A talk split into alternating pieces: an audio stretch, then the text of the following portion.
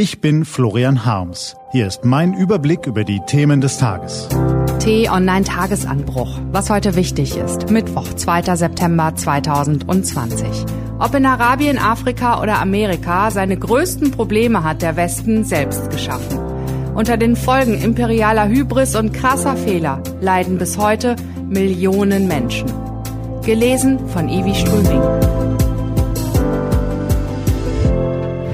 Was war? Im Süden herrschen Armut, Not und Konflikte, im Osten regieren Autokraten und Diktatoren, im Norden ist es kalt und langweilig, aber im Westen leuchtet die Fackel der Freiheit und Demokratie.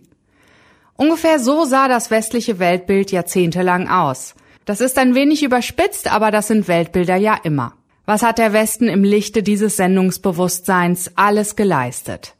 Demokratieaufbau, Pluralismus, Meinungsfreiheit, soziale Marktwirtschaft, Kulturexport, die europäische Einigung, Hilfe für Katastrophenopfer, Hungernde und Unterdrückte.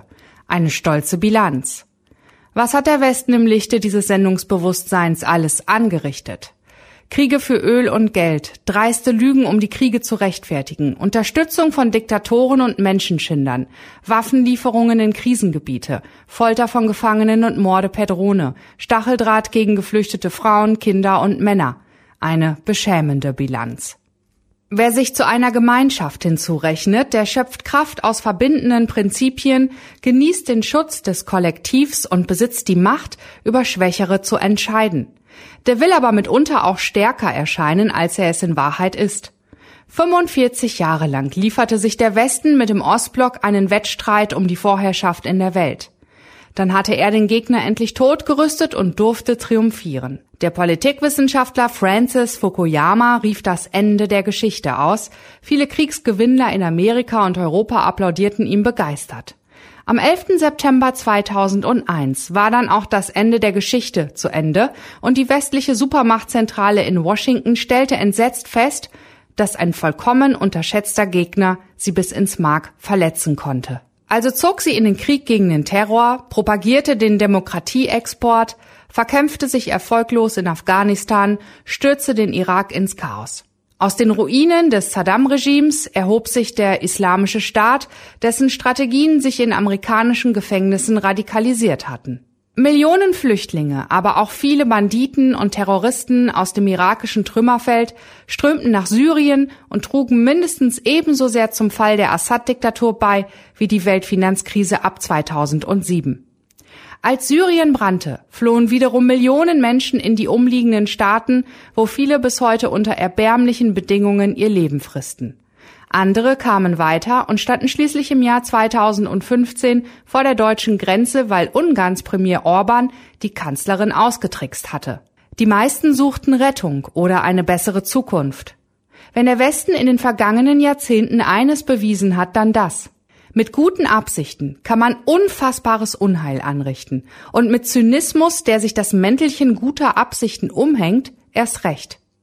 Unter den Folgen der imperialen Hybris, der ideologischen Verblendung und der krassen Fehlentscheidungen des Westens in den Jahren nach 2001 leiden noch heute Millionen Menschen. Auch den absurden Aufstieg des Scharlatans, der sich gegenwärtig im Weißen Haus breit macht, kann man zu einem Gutteil als Folge dieses historischen Versagens deuten. Seine größten Probleme hat sich der Westen selbst geschaffen und dabei dem Aufstieg des chinesischen Imperiums zu wenig Beachtung geschenkt, was sich nun bitter rächt. Was folgt daraus? Vielleicht dies. Der Westen ist nur so stark, wie es seine Werte sind, vorausgesetzt er hält sich selbst daran. Verhält er sich widersprüchlich oder verletzt er seine eigenen Prinzipien, wird er unglaubwürdig, instabil und orientierungslos.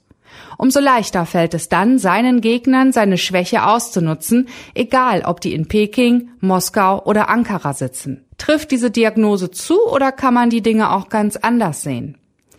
Niemand könnte diese Frage hierzulande besser beantworten als der führende deutsche Staatshistoriker Heinrich August Winkler. Also haben wir ihn zum Gespräch gebeten und veröffentlichen es nicht grundlos an diesem 2. September.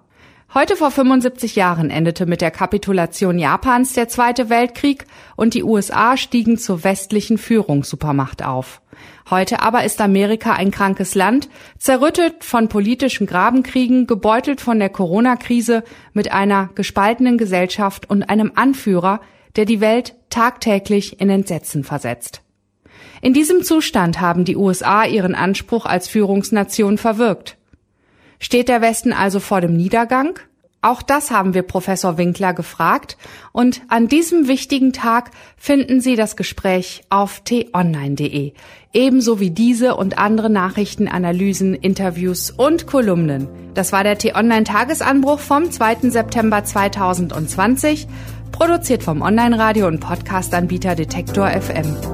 Den Podcast gibt's auch auf Spotify. Einfach nach Tagesanbruch suchen und folgen. Ich wünsche Ihnen einen frohen Tag. Ihr Florian Harms.